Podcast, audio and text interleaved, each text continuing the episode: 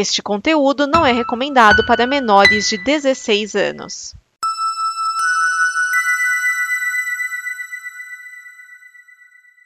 Obrigado por dar play neste programa. Em nome das pessoas que o fizeram, peço que você expresse sua opinião nos comentários e considere nos apoiar na campanha de apoio, seja no Apoia-se ou no PicPay. As informações e os comentários estão em nosso site comboconteúdo.com. Agora, fique com o programa. DN Premiers, o programa de lançamentos de cinema e indicações que não dão problema. Neste programa estão Edson Oliveira, Márcio Neves, Vinícius Schiavini.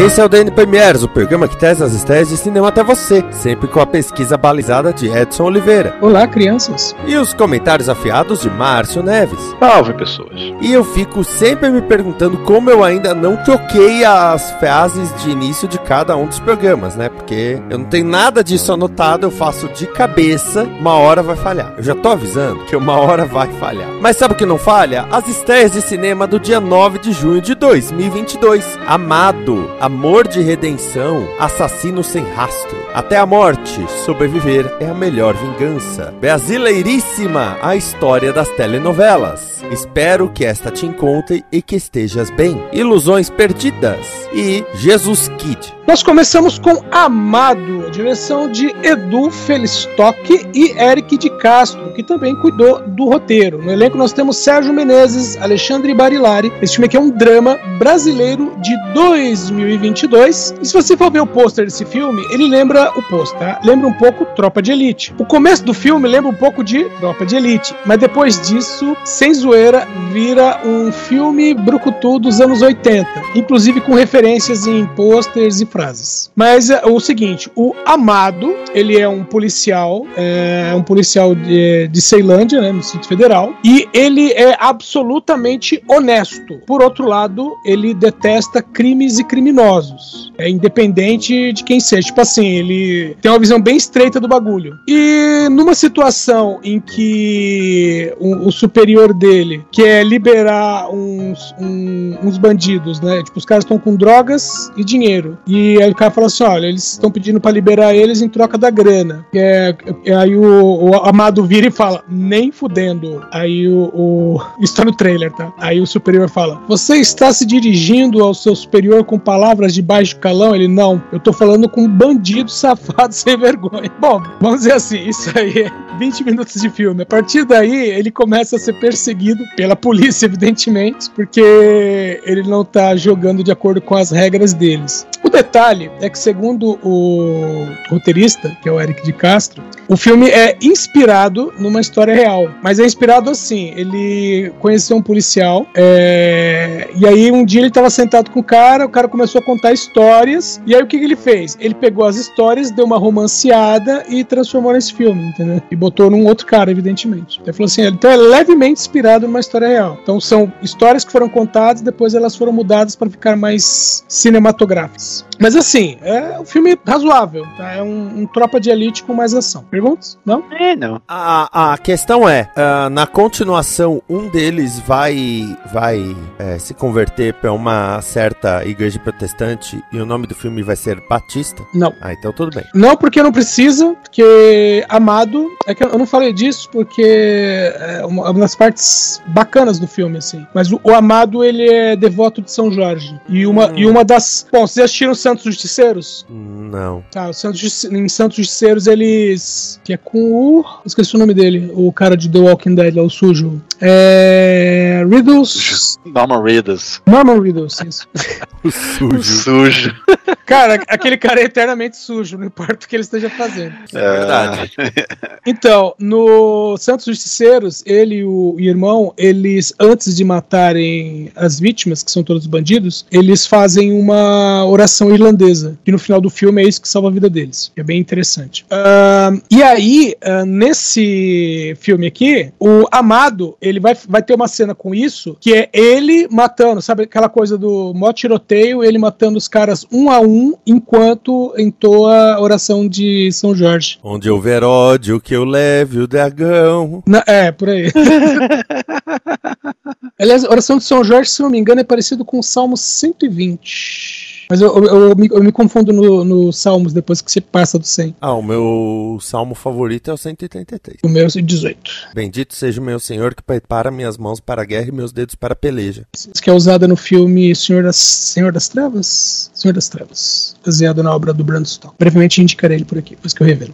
Bom, vamos ao próximo filme? Vamos! Ótimo, vamos seguir. Versão brasileira Herbert Richards. Amor de Redenção, direção do DJ Caruso. No elenco nós temos Abigail Cohen, Frank Jensen, Logan Marshall Green. Esse filme aqui é um drama, ele é um romance, é um filme de época, mas na verdade ele tá te enganando. Ele é um filme evangélico disfarçado, produção americana de 2022. Sim, ele é, ele realmente é.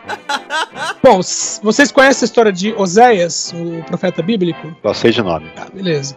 A história do Oséias, na Bíblia, não é bem uma história, é o livro dele. Mas Deus faz uma comparação entre a vida de Oséias e a relação entre Israel e Deus. Então Deus manda Oséias se casar com uma prostituta. A prostituta, no caso, seria Israel. Né? E Oséias faz o papel de Deus. Essa é a história na Bíblia. Aí, só que ah, a mulher dele, ela, vamos dizer assim, ela não se acha digna do Oséias. Então, vira e mexe, ela foge. E ele vai atrás. E aí ele tem que pagar resgate por ela, às vezes ela tá machucada, mas ele sempre vai levar ela pra casa. né? E em todas as vezes que ele leva pra casa, Deus faz uma comparação. De novo, olha, porque Israel tá passando por isso, mas veja como eu sou bondoso. Sabe? Sempre uma comparação. E aí, nesse filme aqui, acontece exatamente isso. Você, a- você tem a, a menina, até pegar o, que o, o- no- no- na história original o nome dela é Gomer, mas aqui o nome dela não é Gomer, o nome dela é, é Angel. Não é bem o nome, tá? Alguém chama ela de Angel, de anjo, e a partir daí é assumido esse nome. Mas a, a história dela é o seguinte: né, a história se passa ali por volta dos anos 1850, plena corrida do ouro, e aí essa Angel é o seguinte: é, ela nasceu de um de um caso, né, que o pai dele, o pai dela teve uma, uma mulher, né, a mulher não era casada com ele, evidentemente. Então ela nasceu, não conheceu o pai, só que nasceu em extrema pobreza. Quando ela estava com uma idade razoável, vamos dizer 10 anos de idade, a mãe levou ela para conhecer o pai, não só conhecer, na verdade levou pro pai cuidar. E o pai vende essa menina para um prostíbulo. Então ah, ela fica ali até atingir a idade adulta nesse prostíbulo e é justamente aí que entra o Michael Ozea. E aí o Michael Ozea vê ela numa janela e imediatamente se apaixona, né? Mas ele é avisado, olha, né, na verdade você precisa de dinheiro para ter essa mulher. Ele vai lá, paga, mas ele não vai dormir com ela. Ele vai explicar que tá apaixonado por ela e quer é, Odair José Mente tirá-la desse lugar e levá-la para ficar com ele. Eu ia citar essa música. Eu tava me preparando. E então, aí o resto do, do filme, né, é, bom, lógico, né, ela aceita, ele leva, só que parte do filme ela se achando,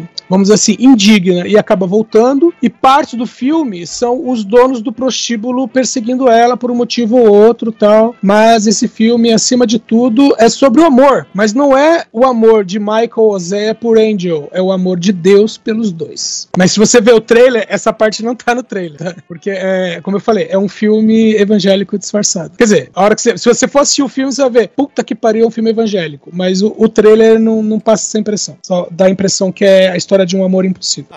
Vamos ao próximo filme? Vamos. Tem uma, e tem uma categoria nova. E... Ótimo, vamos seguir. Versão brasileira Herbert Richards. O próximo filme é Assassino Sem Rastro. A direção é do Martin Campbell, ele mesmo, de Cassino Royale. No elenco nós temos Liam Neeson, Guy Pearce e Mônica Bellucci. Esse filme que é um misto de suspense e ação. Produção norte-americana de 2022. Nesse filme, o Liam Neeson faz um cara que tem uma série de habilidades adquiridas. Sim, de novo. Só, só que aí tem o seguinte: ele já. é, bom, todos nós sabemos que o Liam Neeson tá velho demais pra isso. E esse filme explica que sim, ele está velho demais pra isso. Tanto que ele tem Alzheimer. E o filme já começa com essa situação. Só que ele é um assassino de aluguel. Então, o filme começa. O, o- aliás, ah, o filme começa com duas histórias em paralelo que depois vão se juntar. Né? Ah, mo- mostra de cara que ele é um assassino de aluguel, né? mo- é, mostra ele matando um cara, né, de, de maneira, vamos dizer assim, ah, como só um, um cara bem treinado poderia fazer, né? Então mostra que ele é um exímio assassino. Só que mostra, por exemplo, que ele não lembra onde colocou a chave do carro na hora que ele vai embora, sabe? Tipo, putz, né? Tipo, tá no painel? Não, não tá. Tá aqui do lado? Não. Ah, tá no bolso. E do outro lado, vamos dizer assim, entre aspas, do outro lado da cidade, nós vemos uma operação do FBI que tá, é, vamos dizer assim, a, a caça de traficantes, né? Eles estão em El Paso, Texas, e o problema ali são traficantes, né? E, evidentemente que ficam naquela na, na corrente do, do cartel mexicano, né? Quando o filme começa, o Guy Pearce está nessa operação para pegar um cara que além, ele tá em El Paso, ele é mexicano, que além de ser traficante, ainda vende a filha dele como prostituta. Um cara palavras- legal. É, que nas palavras da menina depois ela fala, mas meu pai disse que só assim que a gente poderia ser livre. E a menina tem 13 anos. Cara de família, um cara de É. bem. Na situação, o pai acaba ah, morto e a menina, o Guy Pearce, se preocupa muito com ela. é, fala assim: não, vai ser deportada, tal, não sei o que. Não, ela não tem ninguém. Aí fala assim: ah, vamos colocar ela numa, numa casa de acolhimento, né? No lugar que o Guy Pearce conhece. O chefe dele permite a contragosto e tal. O próximo trabalho do Liam Neeson é, é matar uma série de pessoas, incluindo a menina.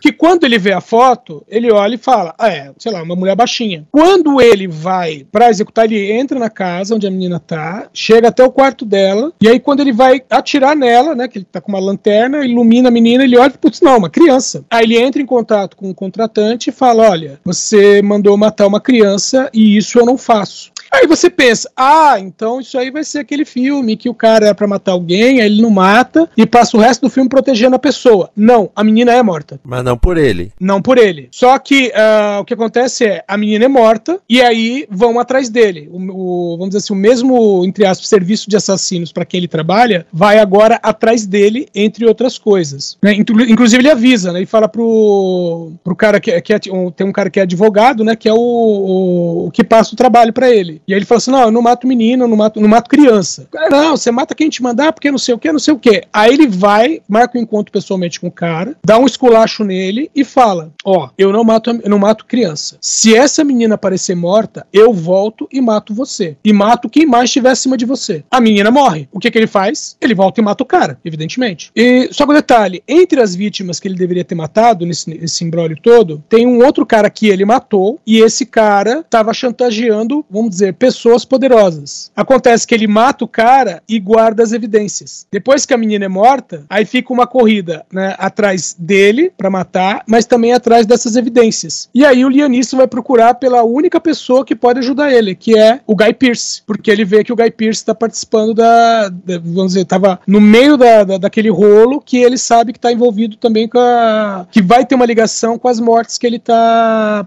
que ele praticou, né, e que agora se recusa a fazer. Inclusive quando pensam, né, ó, três, apareceram três pessoas mortas, provavelmente pela mesma arma. É quando o Lianisson liga pra ele e fala assim, ó, meu nome é fulano de tal. Aí o cara, não, nós encontramos o seu carro, ele explodiu, nós pensamos que você estava dentro. Ele falou, não, quem estava dentro é, era, era fulano, ele matou a menina, eu matei ele. Ele falou, então você tem três pessoas mortas, mas não, não é um assassino, são dois assassinos. Ah, é por que você tá me ligando? Ele falou, porque eu quero saber se você quer fazer a coisa certa. Porque se você quiser fazer a coisa certa, eu vou te ajudar. Só que eu não tenho muito tempo. É justamente por causa da questão do Alzheimer, que a, a- entre aspas, a cada hora que passa praticamente, ele tá perdendo mais uma parte da memória, principalmente memória recente. né? E a, a Bonnie Interessante Cabelucci- o lance da memória recente e seu Guy Pearce.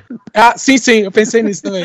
É verdade! E, bom, e a Mônica Ele Bellucci, é. ela faz é, é, o papel da, da mãe. Na verdade, é, logo no começo você vê que ela é que tá, ela que tá bancando o jogo todo, né? E ela faz a mãe do, do cara, de um cara que fazia, organizava festinhas usando menores de idade. Tipo um Gabriel Monteiro da vida. Ai, ai, Guy Pearce com um problema de memória. É, isso me lembra aquele filme dele, Homem de Ferro 3, que quer esquecer que fez.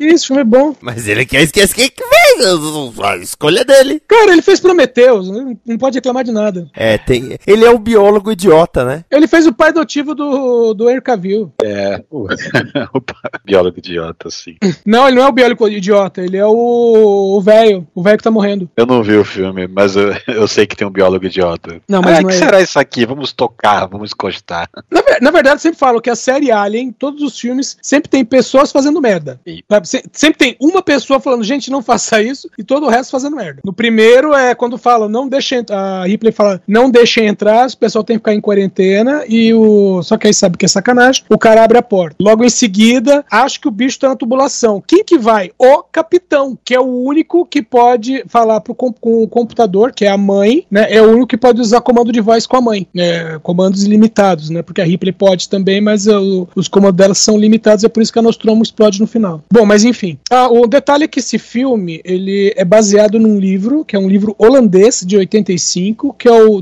Zack Alzheimer, do Jeff Giretz. E esse mesmo livro deu origem a um filme chamado Alzheimer Case, que é um filme belga de 2003. Só que a- as histórias, tanto do livro quanto do filme de 2003, é, envolvem um assassino que está com Alzheimer, mas o, o- a trama é, muda no, no livro e nos dois filmes. Próximo filme? Último Ah, eu- comentário, último comentário. Hum. Além de ter o Guy Pearce no filme, o nome original do filme é Memory. Memory, sim. É, porque outra coisa, aqui o filme ficou com o nome de Assassino Sem Rastro, mas o que, o que, o que ele mais faz é deixar rastro, justamente pra que sigam ele, pra que saibam o que ele tá fazendo. É, eu, eu tinha acabado, eu tinha esquecido, eu falei do filme e acabei de- eh, esquecendo que ele faz parte de uma nova categoria. Qual? Esse filme, ele tá vindo pro cinema agora, mas você também pode encontrar ele nas melhores casas do ramo, porque ele já tá disponível no torrent faz um tempo já, apesar de ser 2022.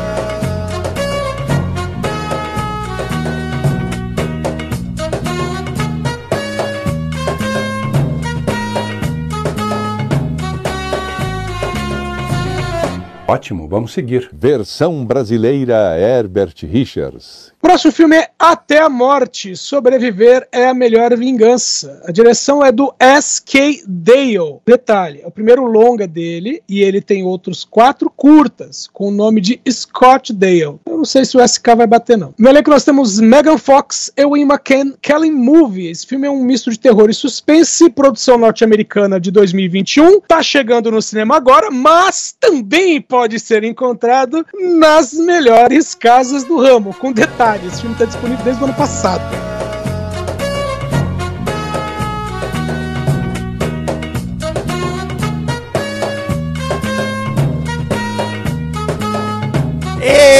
Eita! Ó, pra ser exato, o site onde eu achei esse filme, e olha que não é aquele site que você garimpa pra encontrar. Não, é aquele site, tipo, sabe, boi, você encontra as coisas boiando. Tá? Ele tá lá desde agosto de 2021. Bom, a história desse filme é a seguinte: a Megan Fox faz a Emma, ela tem um casamento. Meu, nisso tá bem feito, porque você vê que é um casamento que não tá indo bem mesmo. O marido dela é, é um advogado, controlador pra cacete, e que um de- com detalhe, ela conheceu o marido quando ela foi atacada por um cara, ela quase foi morta, né? ela o cara deu uma facada nas costas dela, ela ainda conseguiu é, se defender e acertar o olho do cara. E é lógico, né? Esse cara foi preso, passou 10 anos preso. Inclusive, esse filme se passa 10 anos, é, são, são 10 anos de casamento é, deles, né? Então fazem 10 anos que o cara tá preso também. Bom, aí o detalhe, ela também tem um caso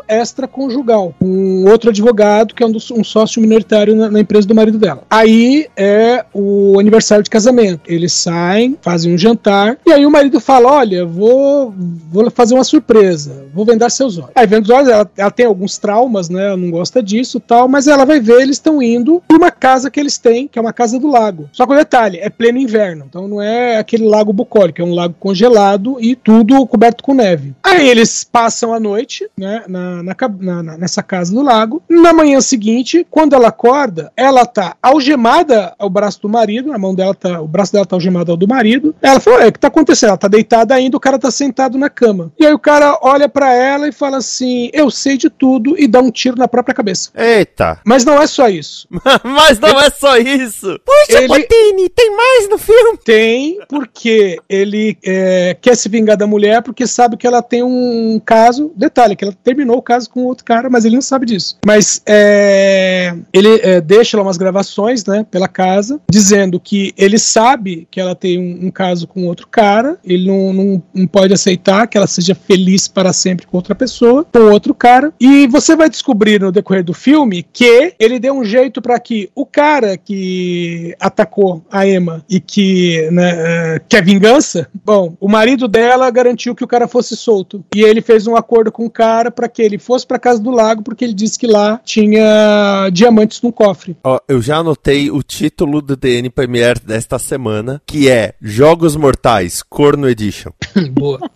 Então, meu, assim, o, o filme tem uma hora e meia. É, bom, vamos dizer que os, os primeiros 10, 15 minutos são o preâmbulo ali do filme. A próxima meia hora é ela arrastando o cadáver do cara pra cima e pra baixo. Que- com detalhe, ela tá, quando ela acorda, de baby doll. Hum. E- então, é, mas isso não vai durar muito, não. Aí o que que ela faz? O cara tá de camisa, né, camisa branca, de, de, de smoking e calça. Aí ela faz o esquema, que ó, ficou, ficou bem feito, tá bem feita, que ela tira a camisa dele e ela veste a camisa. Mas como eles estão algemados, ela veste a camisa do avesso, sabe? Tipo, ela passa a camisa pelo braço dele e veste. Então tem uma cena que ela sai do quarto, né, em que ela tá vestindo a camisa dele do avesso e a calça dele que ela tira. E aí, como eu falei, né, ela vai tentar sair, então ela abre a porta, ela vai pro meio da neve e você vê que é o, é o cara que tá ali, né, no, apesar de ser um cadáver, ela tá arrastando o ator, né? Aí falou, meu, o cara tá de cueca sendo arrastado no meio do gelo, né? Aí eu fui procurar informação sobre o filme, né? Aí falaram, não, o filme foi é, gravado todo na Bulgária e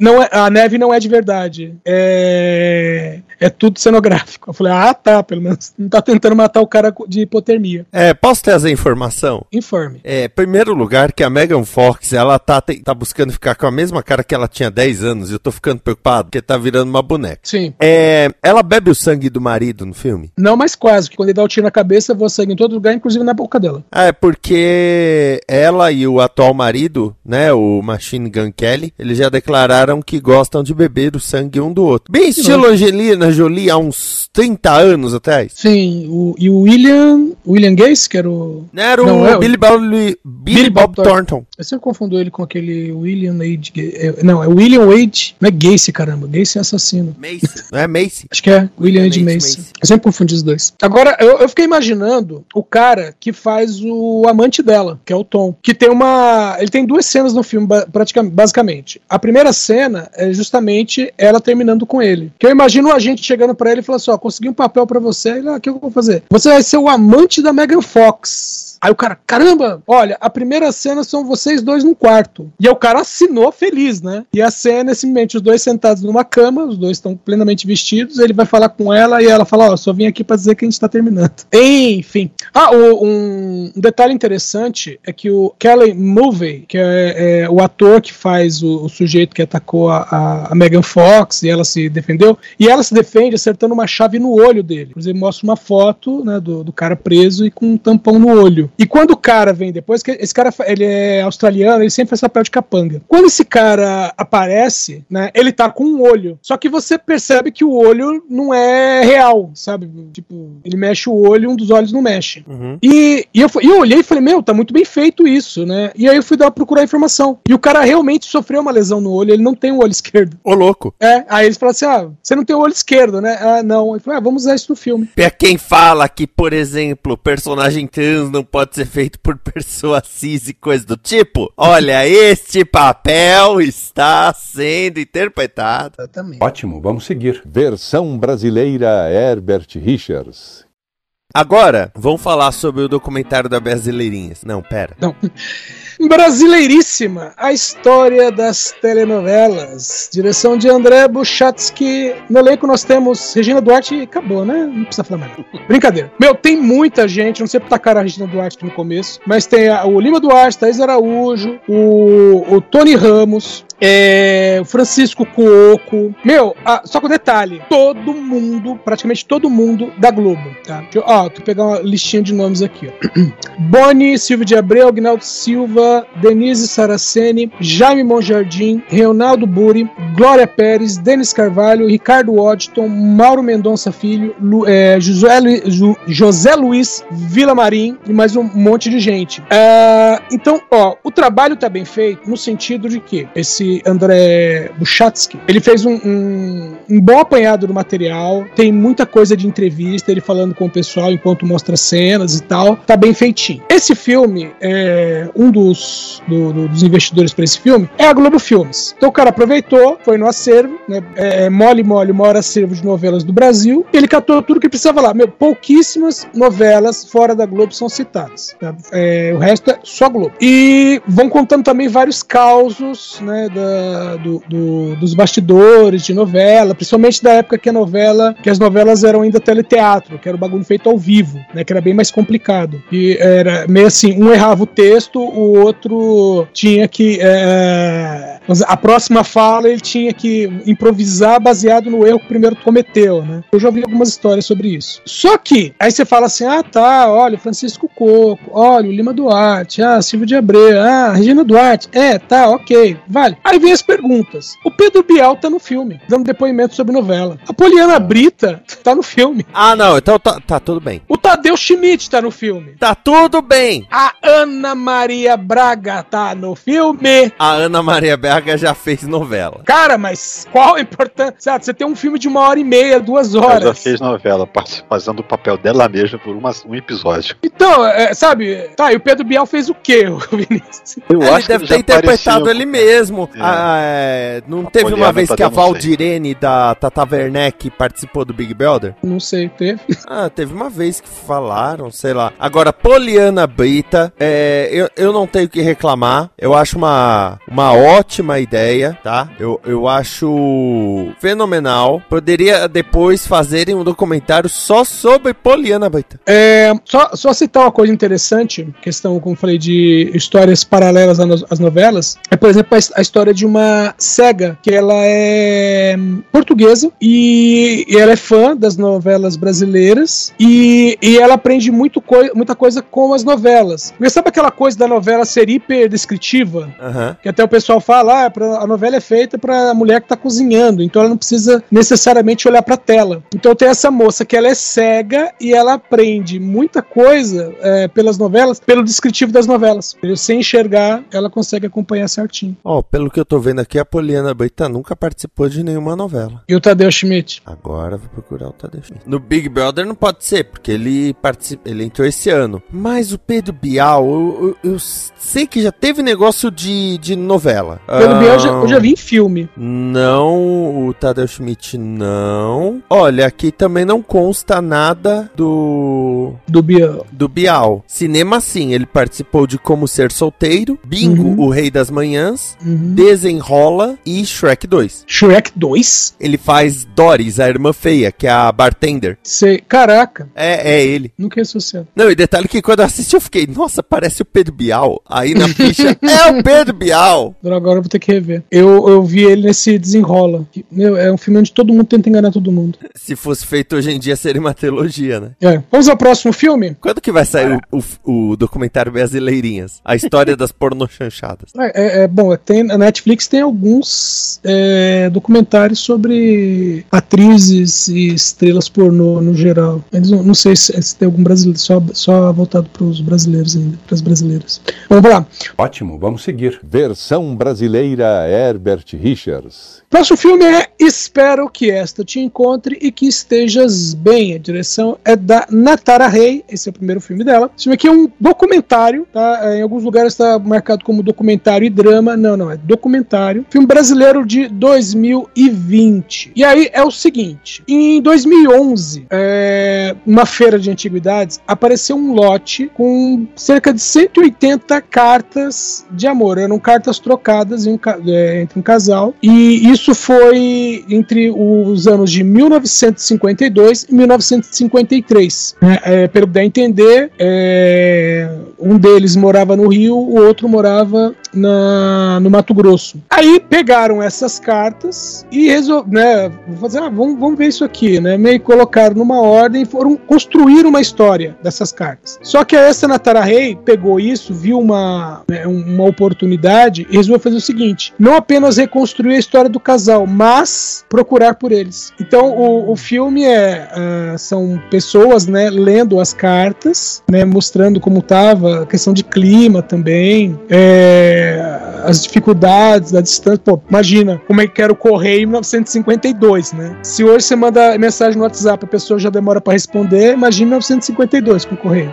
na base de cavalo. É, então, aí eles reconstroem essa história de amor e aí eles vão né, é, do Rio de Janeiro até Campo Grande, Mato Grosso do Sul, para procurar, né, pelas pessoas, né, que viveram essa. Bom, procurar as pessoas ou pelo menos os parentes, descendentes dessas pessoas, né? Então, é assim, é um filme bacaninha, né? É um filme que meio assim que vai retratar uma época, porque à medida que eles vão contando as histórias, eles vão, eles vão mostrando fotos de pessoas e do próprio casal naquela época, sabe? Então, vai montando um quebra-cabeças. Ah, o detalhe, tá? É, eles encontram o casal, que é o Oswaldo e a Lúcia. Vocês querem spoiler do final? Quero, vai, não vou ver. Ele morreu, ela tá com mal de Alzheimer. Pô. De novo, Alzheimer. É, só que assim, ela tá com Alzheimer e ela não tem muita coisa de memória recente, mas ela tem memória das cartas. Ela lembra das cartas. Hum. Então a parte finalzinha, eles conversando com a veinha, veinha de tudo. E, e ela, ela, aí ela contando de própria voz a história de amor dela e do marido. E aí eles tiveram filhos e netos, né? Que vão, vão aparecendo durante o, durante o filme. Próximo filme: Sim. Ótimo, vamos seguir. Versão brasileira Herbert Richards. Ilusões Perdidas, direção do Xavier Giannoli. No elenco nós temos Be- Benjamin Voisin, Cécile de France, Vincent Laco- Lacoste, Gerard Depardieu, deve estar escondido. Ah, pô! Esse filme aqui é um drama histórico, ele é de 2021 e ele é, Márcio, É o filme francês obrigatório da semana. exatamente.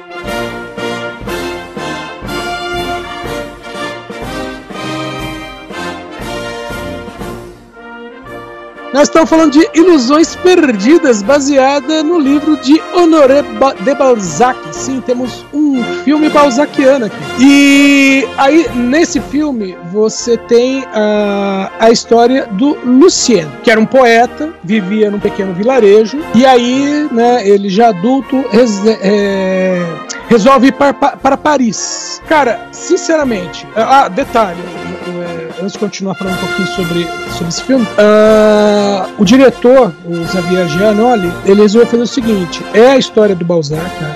é, é um livro clássico. Ele pegou o, o texto clássico, evidentemente, só que ele fez o seguinte: ele deu uma arrumada no texto para que o texto seja compreensível hoje. Então, é uma história que se passa no começo do século XIX, só que várias das coisas, até o modo como eles falam do jornal, por exemplo, que o Luciano vai, vai virar jornalista, até o modo como é falado do jornal, é, é, aí que tá, não as cenas, mas o modo como é falado, usam palavras de hoje, entendeu? É, então é meio assim, aquela coisa de, ó, o filme é tão bem feito que você não consegue saber quando ele foi produzido. Não, não. A ideia disso aqui não. Isso aqui, pra você ver que é um filme que foi feito no século XXI, retratando uma história do século XIX.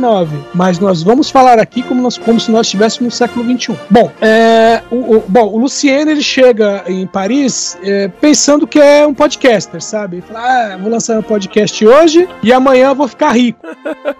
Por- Porque ele chega lá com a ideia de vou chegar lá, mostrar os meu te- meus textos e em poucas semanas algum editor vai querer publicar os meus poemas. É mais que o Luciano do BBB. É. O Luciano do BBB só quis ser famoso por ser famoso, sem fazer nada.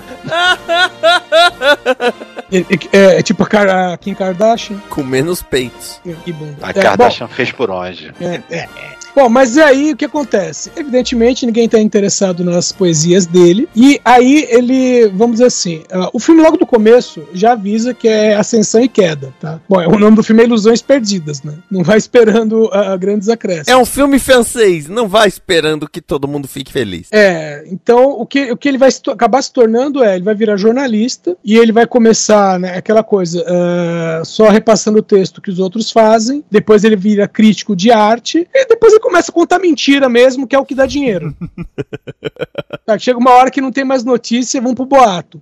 ele, ele fez uma, uma capa do jornal com a terceira via, imitando Tom Cruise numa moto. Não, de uma charrete, no caso. Então, aí, né, como eu falei, né, esse vai ser o, o, né, o avanço dele na carreira e a queda. Ele nunca vai chegar a ser um poeta, né, pior é isso. E aí, no meio disso, só que, né, altos e baixos, nos altos, né, grandes festas e orgias e não sei o que, da, da, da, e nos baixos baixos é quando ele deixa de ser um jornalista confiável, né? E, e começa a ser expulso devidamente de vários jornais, né? Até terminar na miséria. E o filme é isso mesmo, né? Ele é Ah, jornalista, ele vai terminar na miséria. Não importa o que ele faça. Vamos Vamos, ao- vamos falar de Jesus Kid. Ótimo, vamos seguir. Versão brasileira Herbert Richards. Jesus Kid, o último filme da noite. A direção é do Ali Muritiba, com roteiro de Lourenço Mutarelli. No elenco nós temos Sérgio Maroni, Paulo Miklos, Mauri Miranda, Leandro Daniel Colombo. Esse filme aqui é uma comédia brasileira de 2019. Aí eu começo perguntando: vocês assistiram Barton Fink? Faço ideia do que você tá falando. Ah, como assim? Filme de 91 com o John Turturro. Não? Bom, o, o filme aqui saiu com o nome de Barton Fink, Delírios de Hollywood. Direção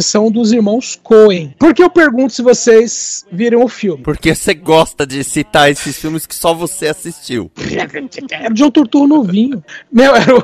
Não consigo imaginar aqu- aquela, aquela cara de, de, de ameixa seca novo. Não, se você vê ele, você fala assim, olha, fala, ei, tacaram o filtraço do Instagram nele. É, então, é, meu, tem o John Goodman também no filme. Novinho. Novinho não, né? Já era velho. É, bom, mas enfim, o que acontece é o seguinte: o Lourenço Mutarelli escreveu o livro na qual é baseado esse filme, Jesus Kid, e publicou em 2004. Acontece que o, que, que aconteceu com o Lourenço Mutarelli em 2000, vamos dizer, 2003, antes dele escrever o livro? Alguém chamou ele, contratou ele e disse: Eu assisti ba a Barton Fink. Eu quero que você escreva um livro igual aquele filme. Tá aqui a grana, você vai ficar isolado nesse hotel e vai escrever esse filme. Esse filme. Vai escrever esse livro. E aí ele escreveu Jesus Kid. O qual é a história de Jesus Kid? A história de Jesus Kid é de um cara que desenha, que é o Eugênio, que é o papel do, do é, Paulo Miklos, que ele desenha um personagem chamado Jesus Kid, né, que é um quadrinho, só que esse quadrinho tá em baixa. E aí ele é contratado para escrever o roteiro de um filme. E aí dão mais ou menos as diretrizes, olha, o filme tem que ter isso, tem que ter ação, tem que ter não sei o quê, e trancam ele dentro de um hotel. Ou seja, o safado do Lourenço Mutarelli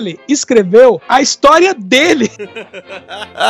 ele escreveu a história do que fizeram com ele e transformou num livro. Só que assim, o que, que tem em Barton Fink? Barton Fink é um. O cara é, escrevia roteiro de teatro e contratam ele para escrever roteiro, um roteiro de filme. E é o mesmo esquema. Ele é colocado num lugar, num hotel, só que o hotel é completamente surreal. Então começa a acontecer um monte de coisa que ele não sabe o que é real e o que não é dentro desse hotel. Esse é o Barton Fink. E aí o Motarelli pegou a história de Jesus Kid, fez isso. É ele dentro do hotel, tá acontecendo as mesmas coisas, só que no meio disso, esse Jesus Kid, que é o personagem dele, aparece, né? Com a. Isso, esse aí mesmo. Né, o Jesus Kid a- aparece com a cara do Sérgio Maroni e, tem mais, e, e é tipo a consciência dele dizendo o que ele tem que fazer ou não. E no meio disso, trocentos outros personagens. E, né, o filme é, é isso. É um monte de doideira dentro de um hotel enquanto ele tenta escrever o bendito roteiro pra um filme. Eu acabei de mudar o filme que eu vou indicar no quadro a seguir.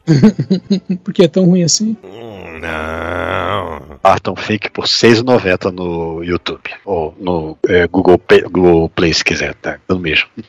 Assista sem medo.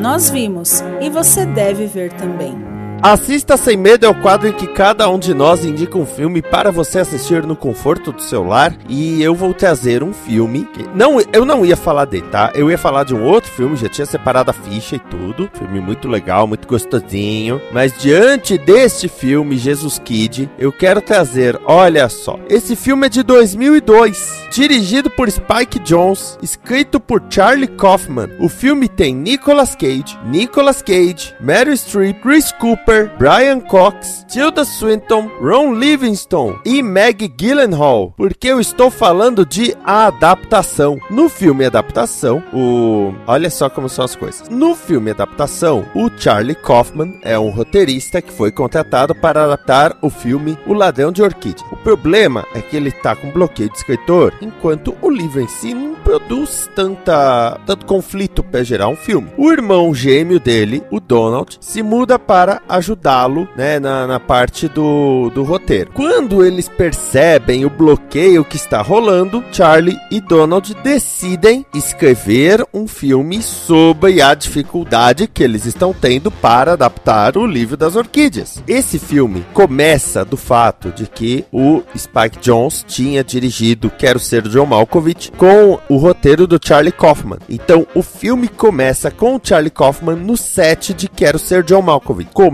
Por aí. Para melhorar ainda mais a coisa, é, existe uma questão sobre os irmãos Kaufman. tá? É, é, então eu, eu, eu tenho que, que pôr isso.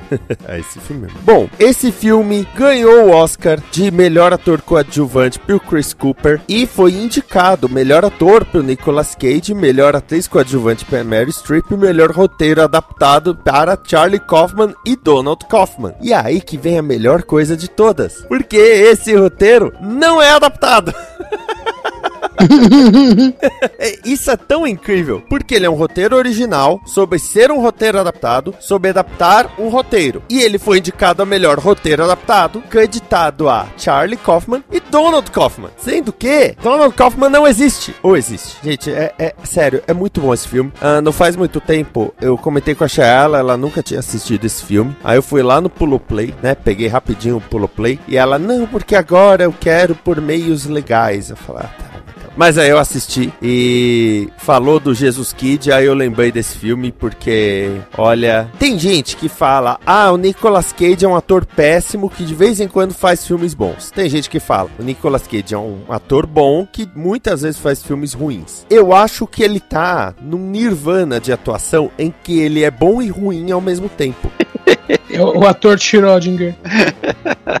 Sabe? Então nisso ele faz gêmeos, o que torna tudo melhor ainda. Ele não grita praticamente o filme inteiro, porque o, o Charlie Kaufman tá tá com ansiedade, tá com depressão, né? Ele tá ficando louco praticamente. Meu, você junta o Charlie Kaufman com o Spice, o Spike Jones, é, é pra não, não, não tem pessoa normal, não tem pessoa normal. Do, do Spike Jones, por exemplo, tem além do Quero Ser John Malkovich e a adaptação, eu posso trazer os filmes do Jackass, mas ele fez ela. Também não é um filme muito normal. Que é com o Joaquim Fênix, é isso? É, né? Não, não, não, é, não é pra gente normal. Uhum. O Charlie e, e também fez é, clipe, por exemplo, o Sabotage do Beast Boys. O Charlie Kaufman, ele até dirigiu o Cinec Doc em Nova York, mas ele também escreveu o Brilho Eterno de uma Mente Sem Lembranças. Sim. O que já mostra que ele também não é uma pessoa normal. Esse filme é maravilhoso. Meu Deus, vamos assistir a adaptação. Que vergonha na cara. Márcio. Pois bem, pois bem. Eu vou falar de um filme recente. Teve nos cinemas aí até há pouco tempo, mas ele agora chegou nos streams. É um filme que é o terceiro da, da, da sua franquia atual, né? E eu vou direto aqui no, no, no, no elenco, dirigido por David Yates, estrelado por Ed Redmayne, Jude Law, Ezra Miller, Dan Fogler, Alison Sudol, Kellen Turner, Jessica Williams, Catherine Watterson e Mads Mikkelsen substituindo Johnny Depp, né? Eu estou falando de Animais Fantásticos, os segredos, os segredos de Dumbledore no plural, é mais de um. É um filminho bacaninha, como o Edson diria, né? Que eu, assim, esse, essa linha nova desses filmes, o primeiro eu achei bem divertidinho, o segundo mais ou menos, esse terceiro é a esticada da barra pro Animais Fantásticos. Ele devia tirar logo de vez, logo de- do nome, essa, essa, essa, essa mania de querer ma- manter o Animais Fantásticos no nome, porque não, não faz sentido. Apesar de que, sim, tem um foco em um animal fantástico e tal, né? Então, faz tem o seu sentido. Bom, vamos lá. É, a história é, começa com o Newt, né? é, o Newt Scamander, né, o Ed Redmayne, é, indo lá para uma floresta no interior da China, uma coisa assim, em que ele vai atrás de uma espécie animal mágica, claro, né? Que é muito, muito rara e é muito, muito prestigiada pelo mundo bruxo, que são os tais dos Killing. E ele encontra uma fêmea que está prestes a dar luz, né? Então ele está ali esperando e tal, né? Para poder proteger a, a, a criatura, porque ela, ele sabe que ela é uma, uma criatura altamente desejada pelo mundo mágico do criminoso, vamos assim dizer.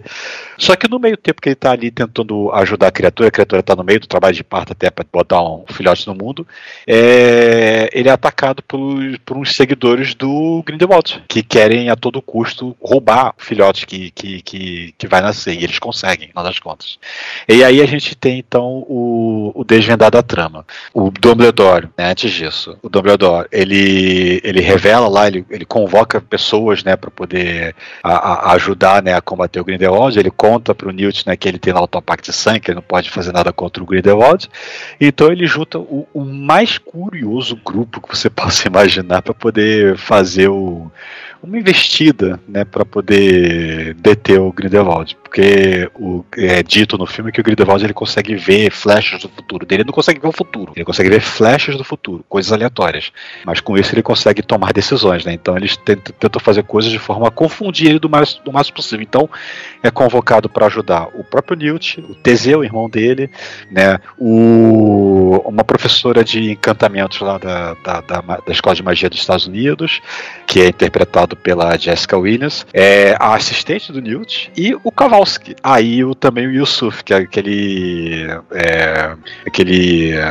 bruxo que, que aparece no segundo filme, é, que ele é da Nigéria, uma coisa assim, agora não lembro agora para poder fazer as coisas mais aleatórias possíveis, tentar confundir o, o Grindelwald enquanto eles estão fazendo a trama lá. Por, por, por, quê? Por quê? Por quê? Por quê? Porque esse tal bichinho aí que, que foi sequestrado, ele é um bichinho muito prestigiado pelo mundo bruxo, por causa que ele é tipo assim, um bicho que ele consegue ver a alma da pessoa, então ele consegue dizer se a pessoa, ele consegue ver, na verdade, né? Se a pessoa é uma pessoa que tem pecado, se tem uma alma maculada, coisa assim, ou se é uma pessoa pura, né? E, e, e, e gentil e tudo mais, né? E como é que ele demonstra essa, é, é, essa informação? Ele se curva diante da pessoa. Então você já logo percebe que o Grindelwald está querendo um plano de pegar essa criatura e forçar ela a se curvar da frente dele, por causa que ele é inocentado de seus crimes. Que existe uma instituição que eu descobri nesse filme que eu não sabia que existia, não sei se ela é mencionada nos livros, coisa assim,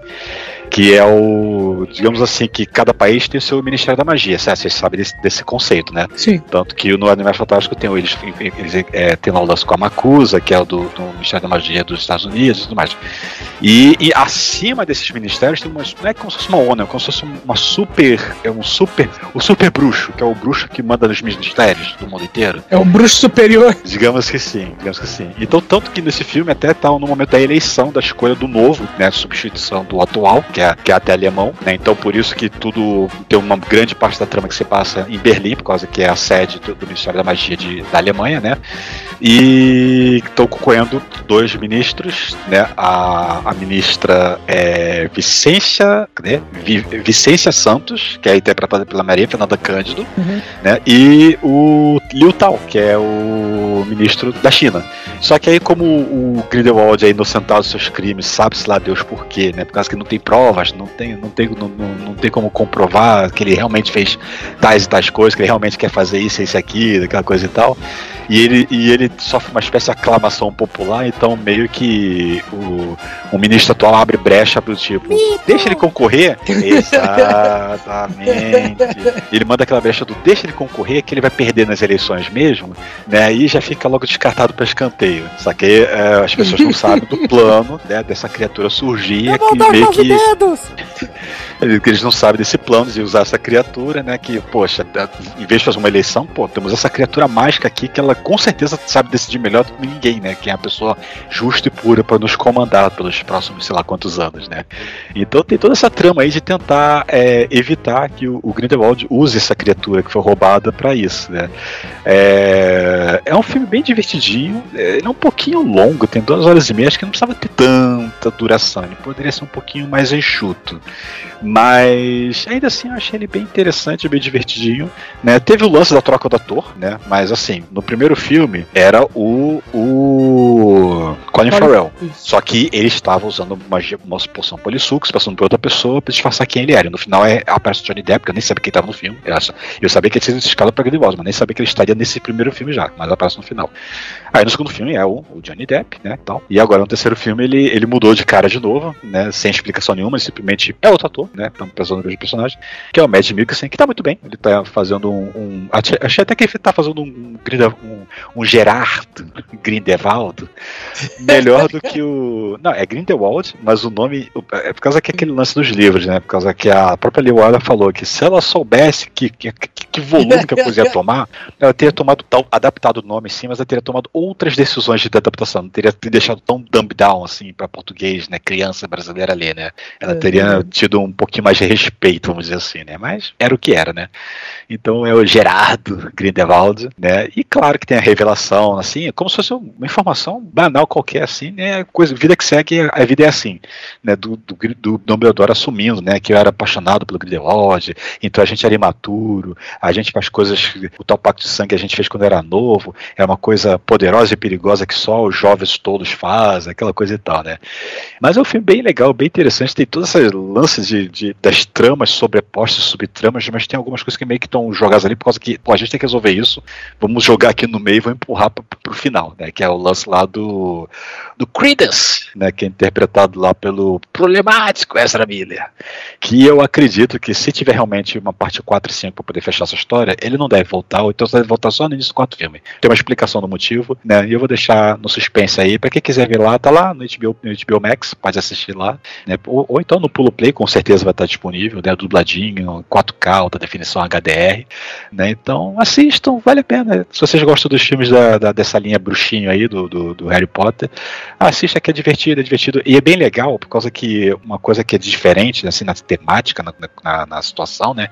É que nos livros do Harry Potter, ele era um bruxo que foi criado no meio de humanos, ele está descobrindo todo o lance da magia, então tudo para ele novo, e, ele, e é tudo centrado na, na, escola e muito pouco aqui ali na casa dos Weasley, e no, no sétimo filme, sétimo e oitavo filme, que ele tá fugindo pelo mundo, mas é muito é muito pouco explorado, né? E ele é uma criança aprendendo a usar magia, basicamente, né? Enquanto que nesses filmes é bem mais interessante, porque você realmente está mergulhado no mundo mágico como ele é, né? Então são adultos, então eles são bem versados nas magias, então tem todas as magias mais elaboradas possíveis e, e, e, e fantásticas, e tudo funciona tão, tão perfeitinho, tão bonitinho, é tudo tão natural, que você aceita qualquer coisa que aconteça, e tá valendo. Mas e aí, né? Segredos de Dumbledore tá no HBO Max, podem assistir que eu recomendo. Muitíssimo paz auditável. Edson Oliveira. Bom, eu vou trazer um filme de 2021. Eu não vou nem. Eu, bom, o nome do diretor é Rob Jabas. Ele é canadense, mas mora em Taiwan. E o filme foi produzido em Taiwan. Eu tô falando de The Sadness. O nome dos atores eu vou nem tentar falar, porque é tudo chinês. Mas uh, a trama de The Sadness é, é, o seguinte: vocês conhecem ou leram os quadrinhos Crossed, do Garth Ennis? Sim, eu esse... pleiteei pra HQMTZ. É, eu não sei, porque eu não conheço. Cara, esse Crossed é o seguinte: é, é, é como se fosse uma praga zumbi. Então, aquela coisa, ah, um vírus tá se espalhando, tal, não sei o quê. Só que ao invés das pessoas virarem mortos-vivos, o que acontece com eles é que eles perdem, vamos dizer assim, o, o bom senso, sabe? Tipo assim, aquilo que impede você de fazer merda, as pessoas perdem isso. Então, elas. Então, tipo assim, ah, o cara tá no meio da rua, ele tá dirigindo,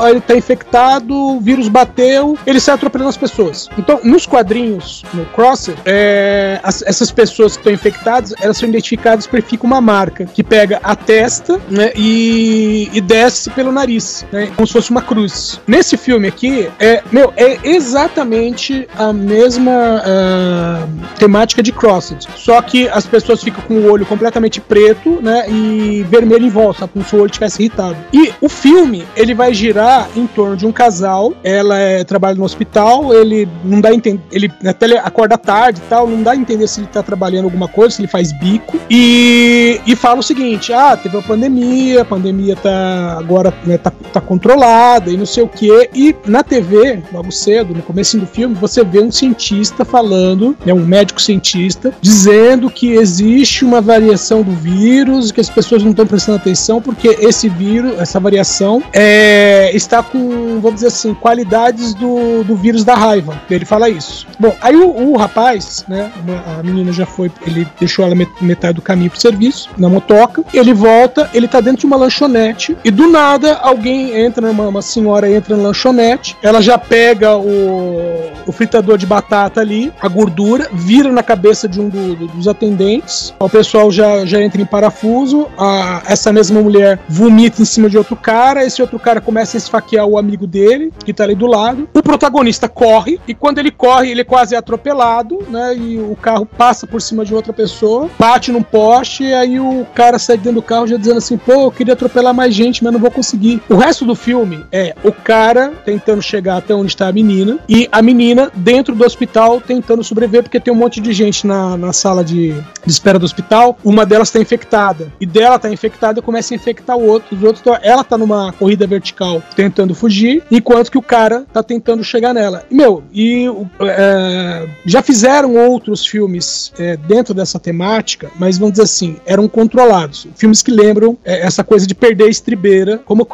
Um deles é um que foi com o nome aqui de, de Trabalho Mortal, que é o Experimento Belco, que são pessoas que estão num, num, num, prédio de escritórios em Bogotá e trabalham para uma empresa e descobrem, né, num belo dia, o alto-falante fala assim: olha, vocês estão com um implante na, na sua nuca e é uma bomba, vai explodir, vocês vão morrer, a não ser que vocês façam exatamente o que nós mandarmos. E basicamente, são, acho que são 80 pessoas e vai cortando metade, metade, e eles têm que fazer coisas absurdas, né, uns com os outros, tipo, falar assim, ó, vocês são 80, eu quero só 40, vocês vão ter que se matar uns aos outros. Ah, e se a gente não se matar? Se vocês não fizerem isso em 15 minutos, é, a gente explode todo mundo, sabe, nesse nível. Então, mas só que assim, é um único prédio, ele é controlado. O outro é um que ficou com o nome de Um Dia de Caos, que tem até o Glenn de The Walking Dead, que é uma coisa parecida, é um prédio também, o pessoal, esse prédio é uma empresa química, uh, trabalha com várias coisas, tem os negócios secretos do governo, e um frasco lá arrebenta, uh, o bagulho vaza pro, pro sistema de ventilação, e o que acontece é, as pessoas perdem as estribeiras. Só que o prédio é lacrado e os caras falam assim: ah, isso vai durar oito horas.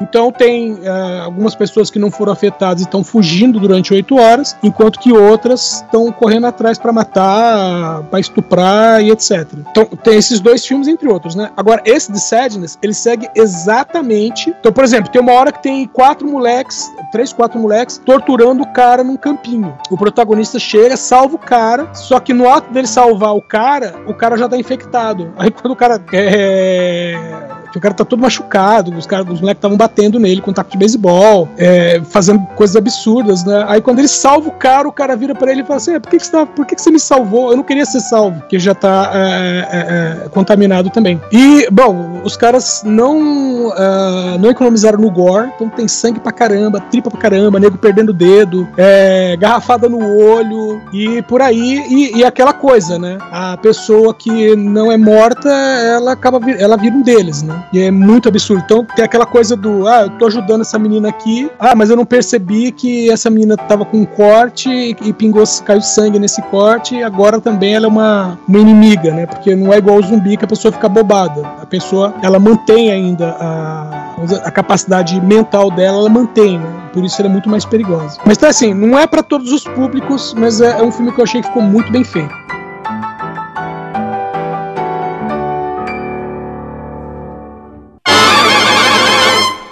Esta é uma produção da Combo. Confira todo o conteúdo do amanhã em nosso site comboconteúdo.com.